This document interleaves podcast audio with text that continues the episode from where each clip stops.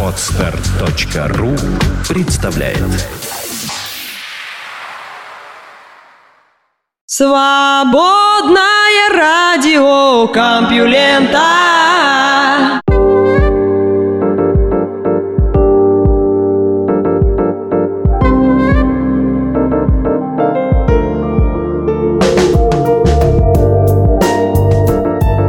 Здравствуйте! В эфире «Свободное радио Компьюлента». Выпуск под названием «Мужчины за столом». И вы слышите голос Лёши Халецкого. А это значит, что в ближайший час только новости. Нет, вру, конечно, не только новости. Еще и песня, стихотворение, исторический анекдот. Ну, прям так все хорошо, так все интересно. Наука и техника. Не все африканские гены одинаково африканские.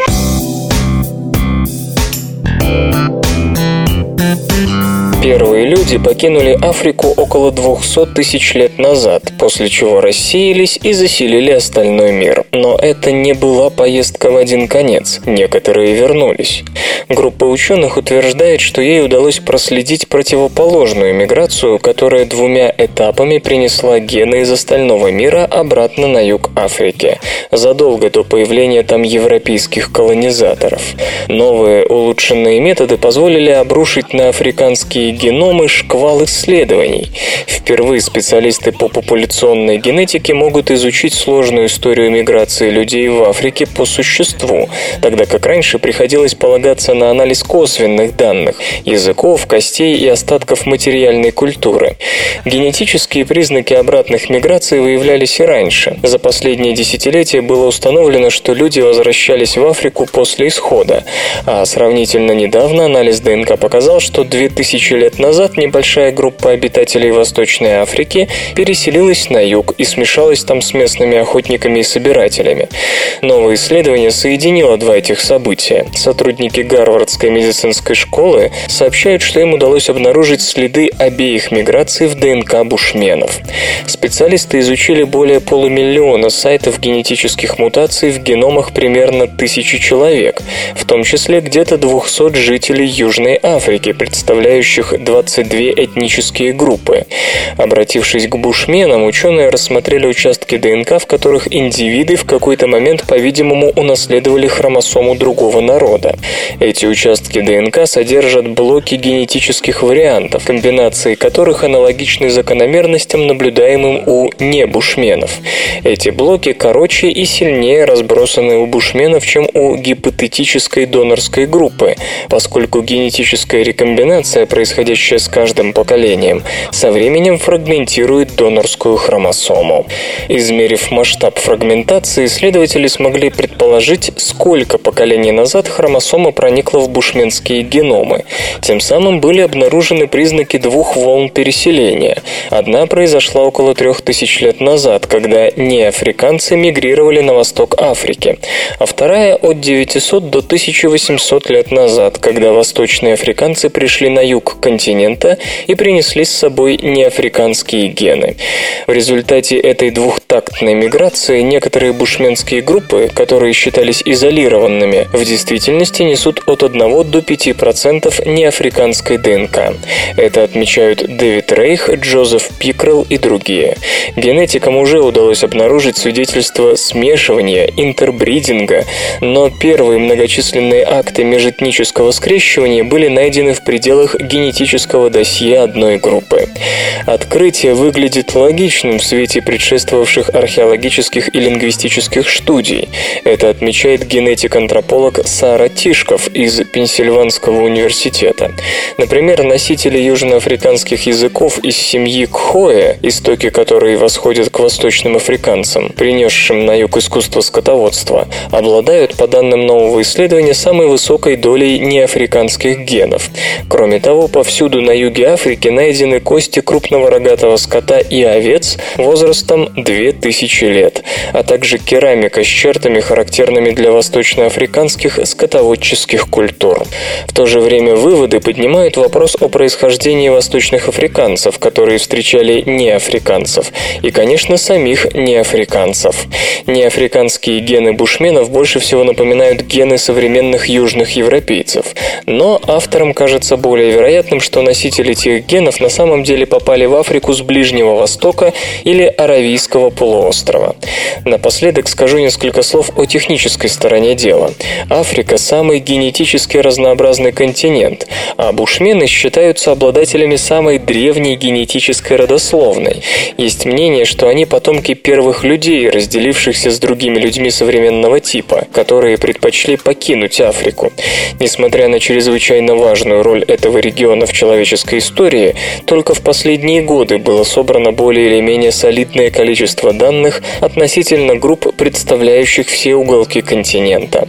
В Африке 2000 этнических групп, но расшифрованные геномы можно перечесть по пальцам. Отчасти трудности связаны с этическими и логистическими сложностями, а также с тем, что финансируются прежде всего генетические исследования медицинской направленности, а не этнографической.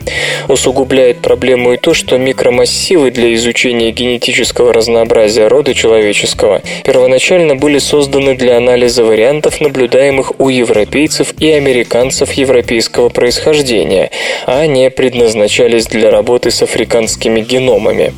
Ситуация изменилась только в 2011 году, когда господин Рейх и другие генетики в сотрудничестве с калифорнийской компанией Affymetrix создали новый чип Human Origins Array, способный работать с более разнообразными образцами. Новинка использовалась и в этом исследовании. Солнце не является причиной глобального потепления.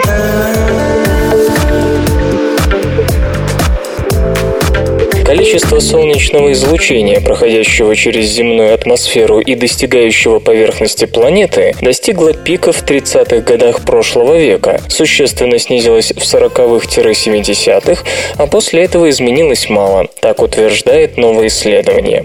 Ученые пришли к выводу, что ни быстрый старт и рост температуры с 70-х по 90-е, ни замедление потепления в начале 21 века не имеют серьезной корреляции с изменениями количества количество солнечного излучения. Полученные данные помогают объяснить вариативность потепления в 20 веке. Авторы показали, что хотя аэрозоли и облака действительно сыграли некоторую роль в колебании температуры, они не оказали сильного воздействия на среднемировую температуру суши после 1985 года. Кайцунь Ван из Пекинского педагогического университета и Роберт Диксон из Техасского университета в Остине составили набор глобальных глобальных данных ежедневной температуры с начала 20 века по 2010 год. Они проанализировали отношения между количеством солнечного излучения, достигающего Земли, и диапазоном суточных колебаний температуры. Авторы подчеркивают, установлено, что общее увеличение мировой температуры за последние столетия главным образом обусловлено ростом атмосферной концентрации парниковых газов. Меньше изучены причины непостоянства этого увеличения в масштабе десятилетий десятилетий. Тем не менее, мировая температура, по-видимому, не испытала сильного влияния со стороны колебаний солнечного излучения, достигшего Земли. Стив Шервуд, директор Центра исследований изменения климата Университета Нового Южного Уэльса, Австралия, поясняет, что исследование не посвящено ответу на вопрос, зависит ли глобальное потепление от Солнца. Уже известно из непосредственных наблюдений входящей солнечной энергии, что она не внесла никакого вклада в глобальное потепление с 1979 года, хотя небольшой вклад в потепление в начале 20 века мог быть. Рассматриваемая статья посвящена попытке объяснить неустойчивость потепления в 20 веке, в особенности практически полное его отсутствие в 40-70-х годах и последующее резкое усиление. Идет давний спор о том, что послужило причиной этих колебаний – естественное изменение притока тепла в океан или изменения в аэрозолях и облаках облаках. Данная работа показала, что аэрозоли и облака действительно сыграли некоторую роль, но им так и не удалось изменить среднемировую температуру суши больше, чем на 1,1-2 градуса по Цельсию, тогда как общее потепление превысило 1 градус. Джон Кук из Квинсландского университета Австралия подтверждает, что солнечная активность почти или совсем не внесла никакой лепты в глобальное потепление за последние десятилетия. Более того, недавние исследования показали, что Солнце и климат движутся в противоположных направлениях, то есть Солнце оказывает даже несколько охлаждающее воздействие.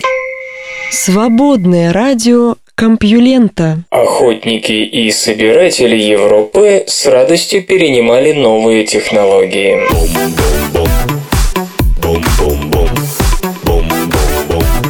Европейские охотники и собиратели получили домашних свиней от живших поблизости фермеров около 4600 года до нашей эры. Так утверждает новое исследование. Международная исследовательская группа смогла продемонстрировать взаимодействие между группами охотников-собирателей и фермеров, которое включало дележ животных и обмен знаниями. Со временем люди, поначалу державшиеся заветов палеолита и мезолита, постепенно вливались в ряды неолитических земледельцев и скотоводов. По-видимому, распространение по Европе новых растений и животных, связанных с неолитическими технологиями обработки земли и ухода за скотом, в 6000-4000 годах до нашей эры подразумевало сложное взаимодействие между коренными охотниками-собирателями мезолита и пришлыми неолитическими фермерами. Масштаб и характер этого общения остаются предметом дискуссий. Так неизвестно, до какой степени аборигены были восприимчивы к новым идеям. И даже шире, ладили они с чужаками, шли на них войной или просто игнорировали. Ситуация осложняется тем, что свидетельства о наличии у охотников и собирателей домашней живности были косвенными.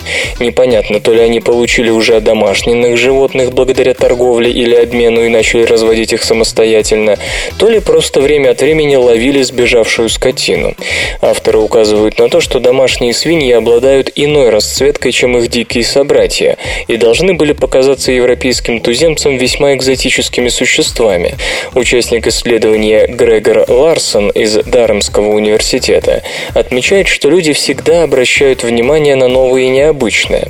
Охотники и собиратели, которым до то ли был известен лишь кабан, скорее всего были сильно удивлены и сразу же захотели познакомиться с хрюшкой поближе. Действительно, свиньи появляются у охотников и собирателей вскоре после прихода неолитических скотоводов и земледельцев на север Европы. Анализ древней ДНК из костей и зубов 63 свиней, найденных на севере Германии, показал, что вместе с аборигенами жили свиньи разного размера и самой разной расцветки, как ближневосточного, так и европейского происхождения.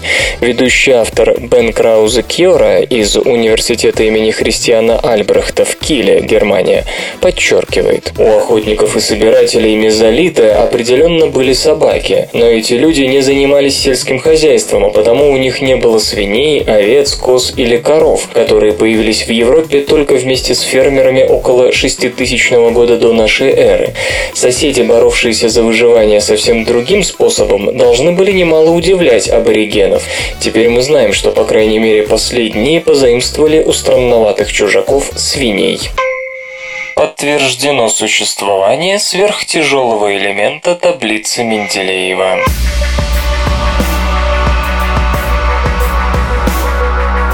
Международная группа во главе с учеными из Лундского университета, Швеция, подтвердила существование унунпентия, элемента с атомным номером 115 и атомной массой 288. Эксперимент по его регистрации, выполненный в Центре по изучению тяжелых ионов имени Гельмгольца, Германия, впервые независимо подтвердил открытие элемента, совершенное в Объединенном институте ядерных исследований Дубна, Россия, на циклотроне У-400 с использованием газа наполненного сепаратора ядер отдачи и при участии ученых Ливерморской национальной лаборатории США. Как и при первом синтезе, в ходе эксперимента тонкая пленка из америция бомбардировалась ионами кальция, после чего замерялись последствия альфа-распада. Определенные энергии зарегистрированных при этом фотонов совпали с ожидаемыми, что и послужило подтверждением того, что синтезировать удалось именно онунпентий. Онунпентий, что значит «одно, одно, пятый» по латыни, это, конечно, не постоянное название элемента. Чтобы дать ему официальное имя, необходимо независимое подтверждение получения элемента. Но даже после этого соответствующая комиссия будет еще решать, достаточно ли данных для того, чтобы дать элементу путевку в жизнь. Вслух и с выражением читаю стихотворение. Сигизмунд Кржижановский «Беатриче».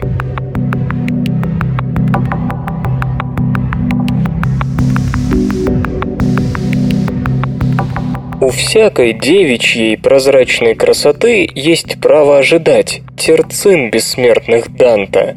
И странно девушке, что говорит ей «ты какой-нибудь самец в очках с акцизным кантом». Глаза прекрасные глядят издалека, меж красотой и жизнью беспредельность, и заменить концонного стиха не в силах слов влюбленная поддельность.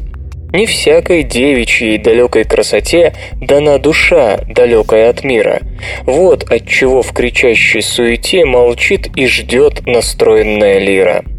Так, променяв легенду на фантом, терцины вечности на счастье щебет птичий, уходят в старый мир проторенным путем, отвергнувшие Данта Беатриче.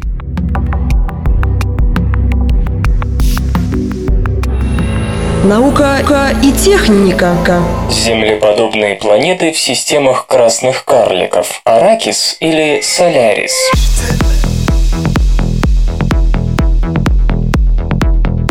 Фред Сьесла из Чикагского университета попробовал оценить количество воды на планетах, обитающих в окрестностях самой многочисленной и долгоживущей категории звезд, известных как красные карлики. Они могут быть во много раз легче Солнца, и мы точно знаем, что вокруг них часто можно найти экзопланеты. Но как много на последних воды? Ранние попытки компьютерного моделирования образования планет у красных карликов заставили некоторых исследователей исследователей заявить, что воды там, вероятно, очень мало. Суть проблемы в том, что по современным воззрениям во внутренней части протопланетного диска слишком тепло для сохранения в нем существенных количеств воды. А вот за снеговой линией в Солнечной системе, располагавшейся в двух с половиной астрономических единицах от Солнца, водный лед вполне мог существовать длительное время. Земля, предположительно, образовалась много ближе снеговой линии, а потому должна быть сухой планетой, вроде Аракиса из Дюны.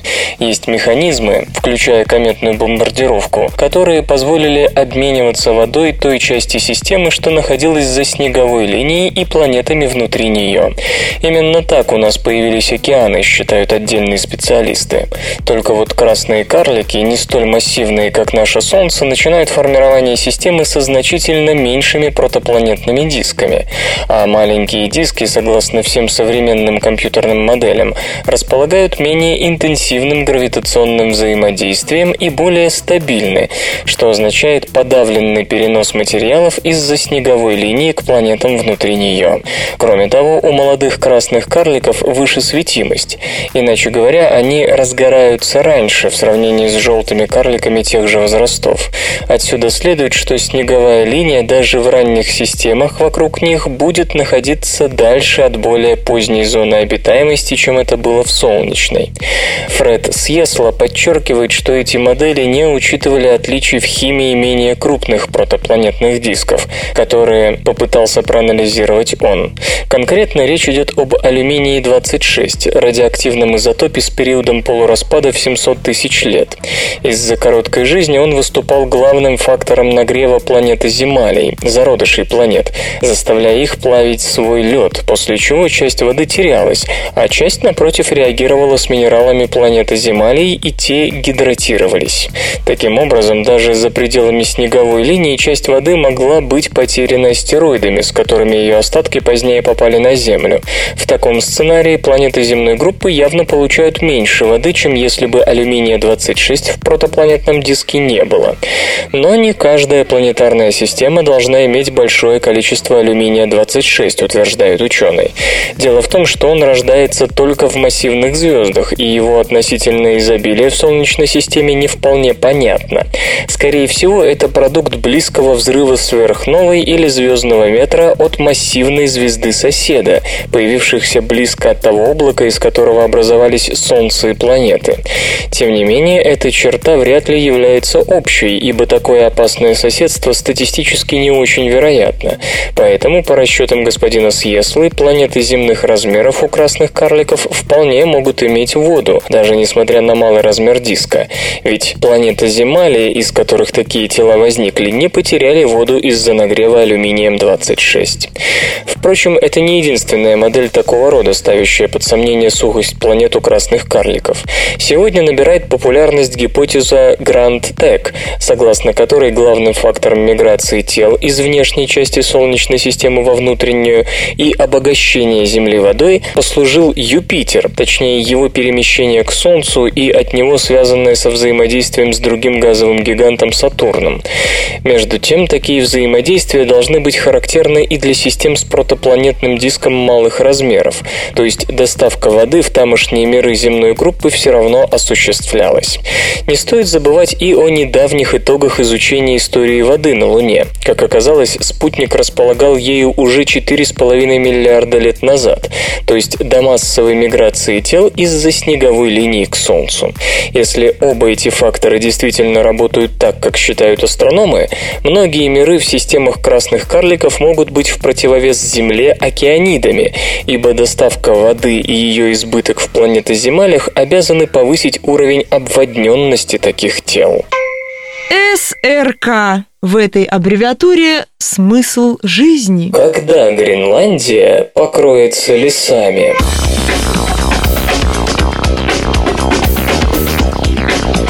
Будущем станет еще теплее, и в Арктике температура повысится сильнее, чем в остальном мире. По крайней мере, так считает межправительственная группа по изменению климата. И что тогда произойдет с Гренландией? Сейчас там растет лишь четыре вида деревьев и кустарников, да и то маленькими участками на крайнем юге. Покроется ли остров дремучими лесами? Межправительственная исследовательская группа попыталась выяснить, какие виды смогли бы расти в том климате, который установится в Гренландии к 2100 году. Оказывается, что большинство из 44 наиболее значимых деревьев и кустарников Северной Америки и Европы начнут расти в Гренландии. Более того, некоторые из них могли бы прижиться там и сегодня, причем теоретические выкладки подтверждаются экспериментами, проведенными с лиственницей сибирской, канадской елью, сосной скрученной широкохвойной и тополем бальзамическим. К концу века ключевые виды вроде карликовой березы вероятно, найдут подходящую среду обитания в большинстве районов Гренландии, которые к настоящему моменту освободились от льда. А это свыше 400 тысяч квадратных километров, что сопоставимо с площадью Швеции. Ученые заключают, что Южная Гренландия и область возле Кангерлуссуака уже сейчас могла бы стать еще зеленее, причем речь идет о лесной флоре, соответствующей предыдущим межледниковым периодам. К 2100 году она, скорее всего, займет всю южную часть острова, свободную от льда. Полярные виды животных и растений, конечно, сильно пострадают, но люди извлекут из потепления Гренландии немало выгод. Например, прибрежные хвойные леса, аналогичные сегодняшним чащам Аляски и Западной Канады, станут источником древесины. В них будут охотиться и собирать ягоды. Леса и заросли кустарника к тому же снижают эрозию и воздействуют на сток грунтовых вод. Почему же, несмотря Несмотря на уже сложившиеся благоприятные для некоторых видов условия, леса на Гренландии еще не растут. Дело в том, что деревья ходят очень медленно, а это все-таки остров. Модели говорят о том, что потребуется более двух тысяч лет, чтобы аборигенные виды деревьев Гренландии распространились во все области страны, в которых в 2100 году установится подходящий климат. Одни виды добрались до Гренландии вскоре после окончания последнего ледникового периода, а другие, те семена которых разносят птицы и ветер, прибыли на пару тысяч лет позже. Тем не менее, анализ показал, что большинство растений до сих пор не освоило значительную часть острова, хотя антропогенное потепление быстрее естественного, природа будет извлекать из него выгоду также медленно. Но, возможно, на помощь придут люди. Нам нравится окружать себя зеленью, только надо постараться избежать проблем с инвазивными видами, вроде борщевика монтегации или шиповника морщинистого.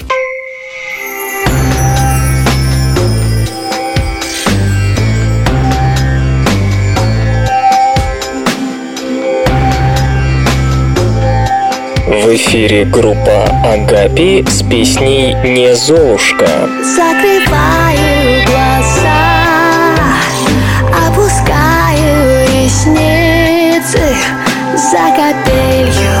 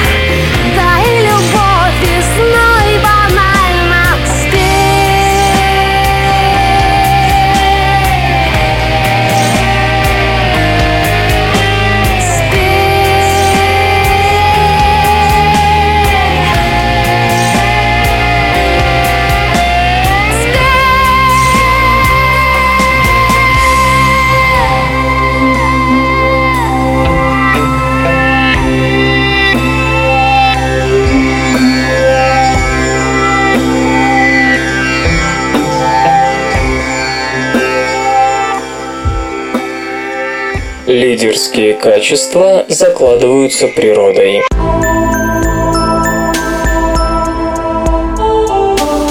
В любой группе, будь то коллектив офисных работников или косяк сельди, есть свои лидеры. Обычно это самые смелые, самые инициативные, самые экстравертные индивидуумы. Однако внешние стимулы могут нарушать порядок лидерства в группе, и на первое место в этом случае выходит тот, кто кто до сих пор был обычным подчиненным. У офисного планктона таким внешним стимулом могут быть, к примеру, деньги. Смена лидера довольно рядовое событие, и в связи с этим биологи и психологи не первый год спорят о том, являются ли лидерские качества врожденными или благоприобретенными. Может ли тот, кто всегда подчинялся, вдруг стать во главе группы? Или из среды подчиненных просто выдвигается очередной прирожденный лидер, который до этого был в тени? Исследователи из Кембриджского университета взялись проверить это опытным путем. В течение нескольких недель Рофус Джонстон с сотрудниками наблюдали за поведением колюшек в большом аквариуме, установленном прямо в лаборатории. Среди этих рыб, как и в природе, были и смелые, и робкие особи. Первые, в отличие от вторых, легко покидают укрытые безопасные места, чтобы добраться до кормушки. Более робкие в таких случаях шли следом. Разузнав, кто среди рыб робок, а кто смел, исследователи разбили их на пары так, чтобы смельчаки оказались вместе со своими антиподами. В первом опыте колюшки получали угощение, выполняя свою обычную роль, то есть смелый лидер вознаграждался за то, что первым выдвигался из укрытия, а вторая рыбка получала награду за то, что следовала за лидером. Во втором эксперименте все было наоборот. Робкий напарник получал награду только тогда, когда у него самого хватало смелости первому высунуться из укрытия, ну а лидера привечали за следование за подчиненным. Зоологи ожидали, что лидеру будет трудно смириться с ролью подчиненного, но они ошибались. Лидер легко становился в хвост своему напарнику, а вот робкой рыбке было нелегко в шкуре вождя. Даже при наличии стимула подчиненные колюшки с трудом переучивались на топ-менеджера. То есть все рыбы с готовностью подчинялись, но далеко не все были согласны руководить коллективными действиями. Все это приводит нас к довольно нелицеприятным выводам о предначертанности лидерских качеств. У кого-то эти качества могут быть в крови, а у кого-то их может и не быть. Впрочем, утешения ради напомню, что эксперименты ставились с рыбами. А так ли оно происходит у людей, чья социальная, психическая, культурная жизнь намного сложнее, многофакторнее, разнообразнее, это только предстоит выяснить. Глубоководный кальмар предпочитает рыбалку погоне за добычей.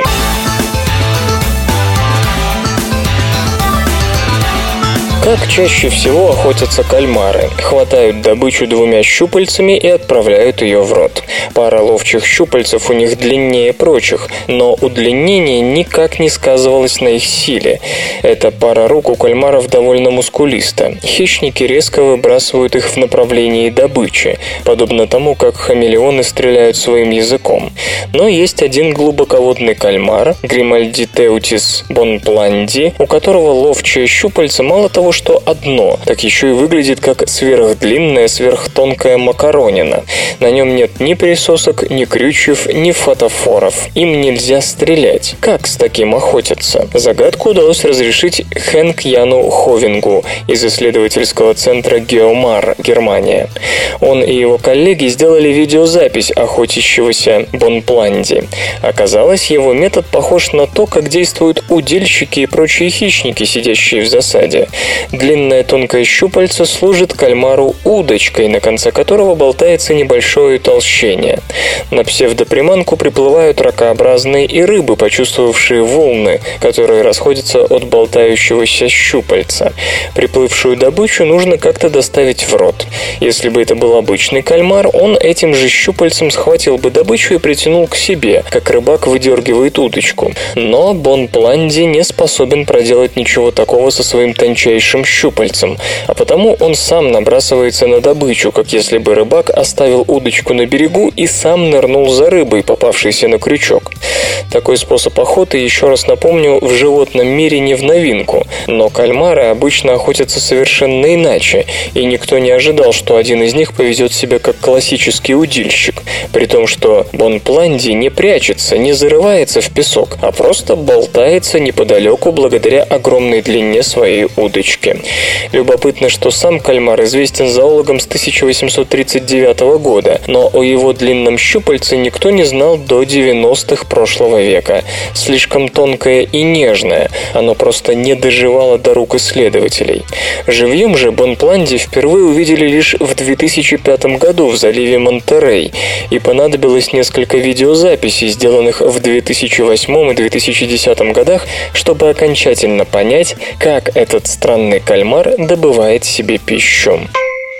Исторический анекдот. В 1807 году Наполеон пребывал в приподнятом расположении духа. Он только что подписал Тильзитский мир. Желая отпраздновать столь замечательное событие, император предлагает всему двору насладиться послеобеденной охотой на кроликов. Организовать охоту Наполеон поручает своему доверенному лицу, начальнику штаба Александру Пертье, которому так и не терпится произвести впечатление на патрона. Он накупает сразу несколько тысяч кроликов, дабы императорскому двору было не до скуки. Прибыла свита, охота началась, егеря выпустили добычу. И тут произошло непредвиденное. Оказалось, Бертье закупил вовсе не диких кроликов, а обыкновенных домашних, которые по ошибке решили, что сейчас их будут кормить, а не убивать.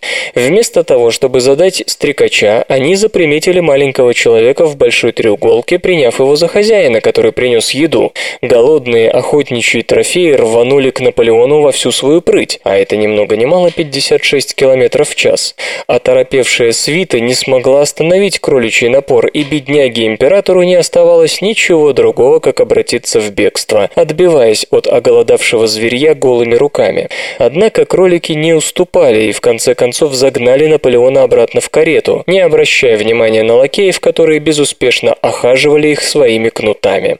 По отзывам современников, присутствовавших при данном фиаско, француз французский император умчался прочь, полностью разбитый и покрытый несмываемым позором. Бизнес. Бюджетный автомобиль Toyota Yaris стал спортивным гибридом на суперконденсаторах.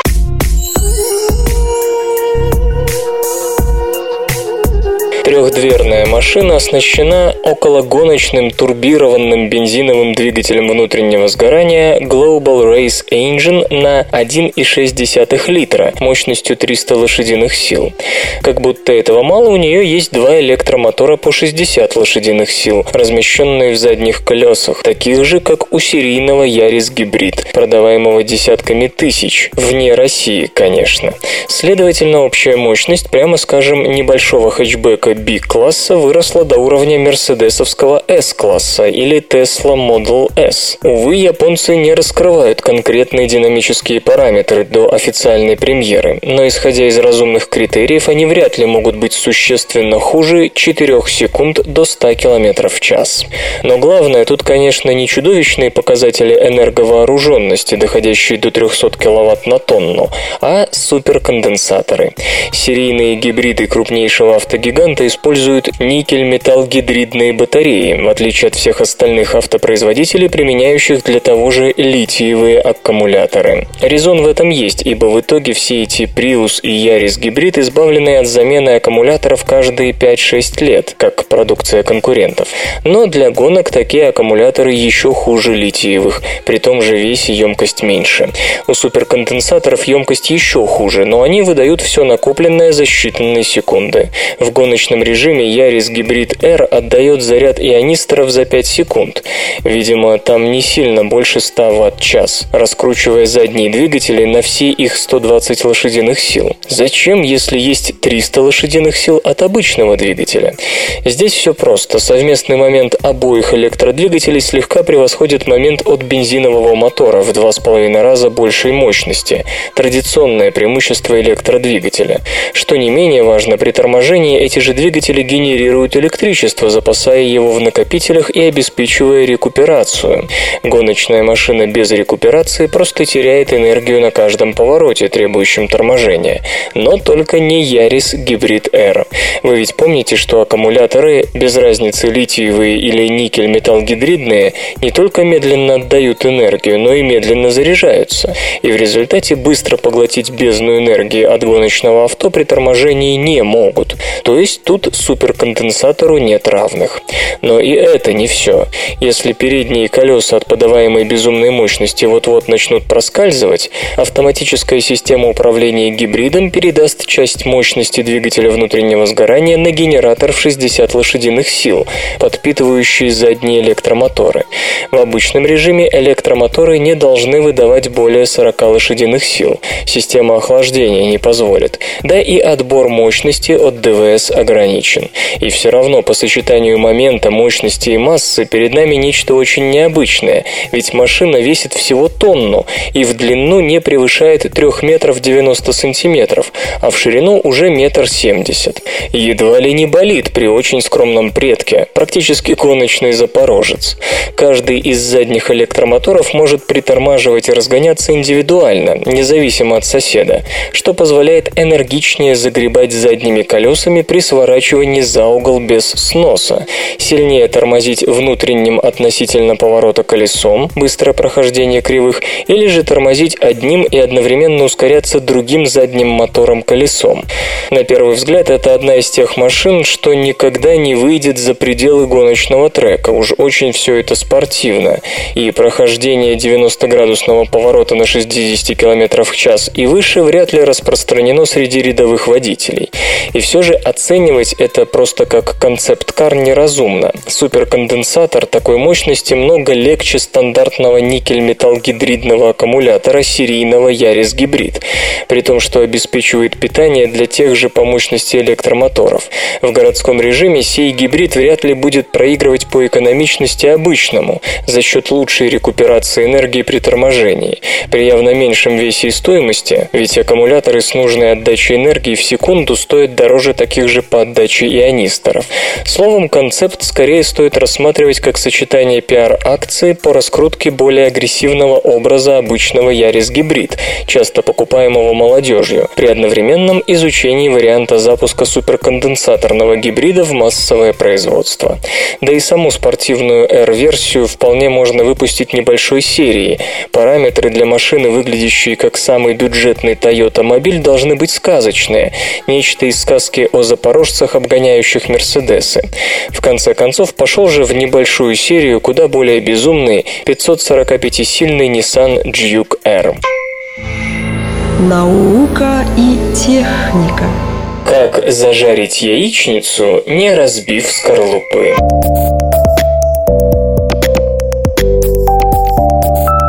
Ранним утром 13 августа 2013 года, кстати, удачный выбор даты, специалисты Национальной лаборатории по активации управляемого термоядерного синтеза сосредоточили лучи всех своих 192 мощных короткоимпульсных лазеров на крохотной дейтериево-тритиевой мишени и буквально через наносекунды получили неплохой взрыв, оцененный в 8000 джоулей. Вам кажется, что это энергия пули? Верно, но это втрое больше того, что удавалось сделать в подобных опытах до сих пор. Анализ произошедшего еще не завершен, но уже первые прикидки показывают, что отдача от термоядерной реакции в мишени выросла на 50%. Полученная энергия была значительно больше, чем затраченная на имплазию мишени, поясняет Эд Мозес, первый заместитель руководителя лаборатории. То есть мы достигли существенных подвижек при реализации самоподдерживающей поддерживающегося термоядерного синтеза в мишени, а это критически важный шаг на пути к управляемой термоядерной реакции. Новым было использование другой технологии обстрела. Ранее выяснилось, что лазерные импульсы преждевременно разрушали испаряющуюся защиту мишени, аблятор, поэтому теперь мощность импульса повышалась более плавно, чтобы передать энергию лазерного излучения мишени без раннего разрушения аблятора и последующего снижения давления при имплазии, вызванного вызванного утечками вещества через поврежденную оболочку. Идея сработала в том смысле, что эффективность синтеза выросла в полтора раза. Однако это пока даже не burning плазма, выход энергии в пять раз больше затрат. То есть не та стадия, когда синтез поддерживается в основном сам, продуцирующимися в его ходе альфа-частицами. Как мы уже рассказывали, главной причиной неуспеха с управляемым термоядерным синтезом по инерциальному методу объявлялась неравномерная клеверная деформация мишеней, вызванная тем, что лазеры давят только в тех точках, куда попадают их лучи, так называемая деформация клеверного листа. Теперь же, после первых опытов по имплазии без клеверной деформации, выяснилось, что за счастьем нужен еще шаг, причем не один, ведь бернинг плазма – это еще не экономически целесообразный управляемый термоядерный синтез. Тем не менее, шаг сделан важный. Едва ли не впервые инерциальный управляемый термоядерный синтез и его компьютерная модель оказались столь близки по параметрам затрат, энергии и ее выхода. Кто знает, вдруг потенциал чисто инерционного синтеза все еще далек от своего исчерпания. СРК не делает новости, оно их сообщает. Вред от соли, возможно, сильно преувеличен.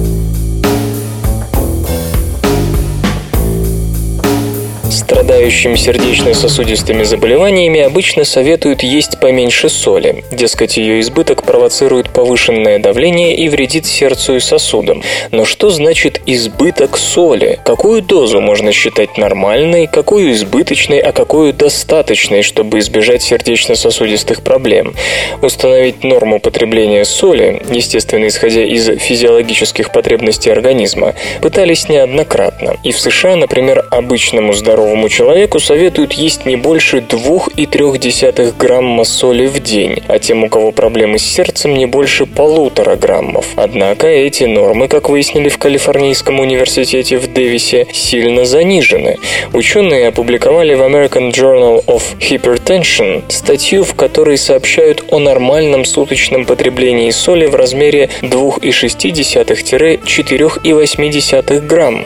Дэвид Маккерон и его коллеги определили этот диапазон, проанализировав данные медицинских исследований, которые проводились на протяжении последних 50 лет в 45 странах, и в которых, среди прочего, фигурировал такой показатель, как суточное количество соли в моче.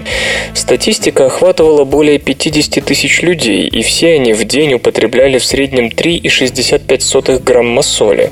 При этом нижний нормальный уровень составлял, как было сказано, 2,6 грамма, а верхний 4,8 грамма. То, что этот показатель не менялся на протяжении полувека и не зависел ни от этнической принадлежности, ни от особенностей индивидуального рациона, заставило ученых прийти к выводу, что употребление соли в действительности довольно жестко управляется нашей физиологией.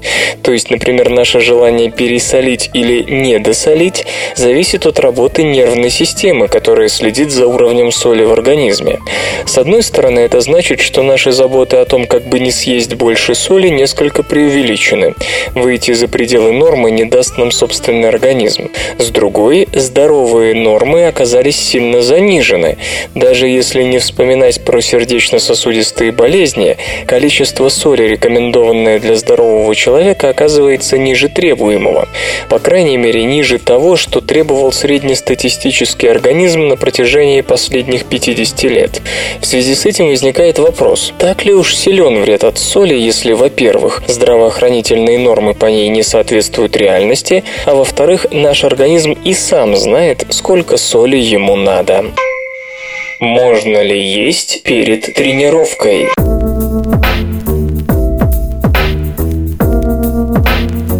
20 лет назад стайерам, марафонцам и прочим спортсменам, для которых главная выносливость, категорически не рекомендовали есть менее чем за час до забега. Считалось, что эти калории приведут к быстрому повышению уровня сахара в крови, за которым последует столь же резкое его падение. Молодежь пугали тем, что гипогликемия настигнет их прямо посреди соревнований или тренировки и приведет к заметному снижению спортивных показателей. Новый эксперимент однако, говорят о том, что подобное происходит редко и обычно никак не влияет на работоспособность. Когда, например, группа британских велосипедистов отведала сладких напитков перед тренировкой, лишь у некоторых из них был отмечен низкий сахар в первые минуты гонки, после чего уровень сахара стабилизировался, и они завершили 20-минутный заезд без проблем. Другие исследования показали, что употребление легко усваиваемых углеводов в течение часа перед тренировкой в в действительности позволяет атлетам заниматься дольше обычного. Ну а после тренировки сделайте милость, не отказывайте себе ни в чем. Конечно, при условии, что вы трудились как минимум 45 минут. Если меньше, то, скорее всего, вы съедите больше калорий, чем сожгли.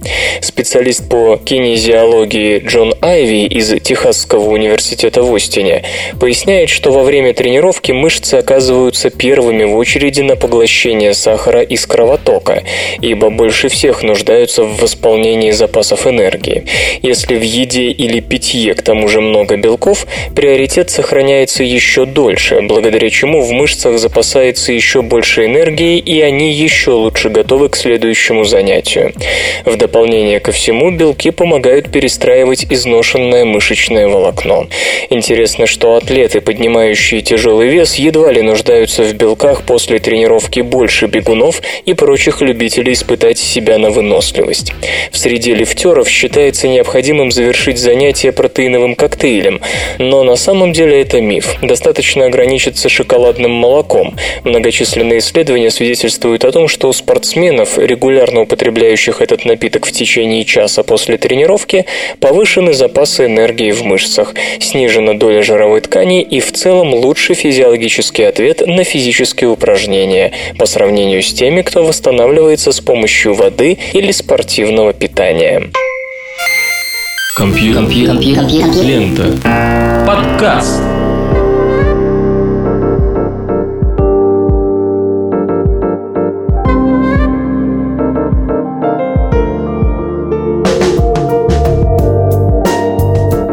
Выпуск под названием «Мужчина за столом» завершен. Вы слышали Лешу Халецкого «Свободное радио Компьюлента». Осталось только песенку послушать. Свободное радио Компьюлента. Скачать другие выпуски подкаста вы можете на podster.ru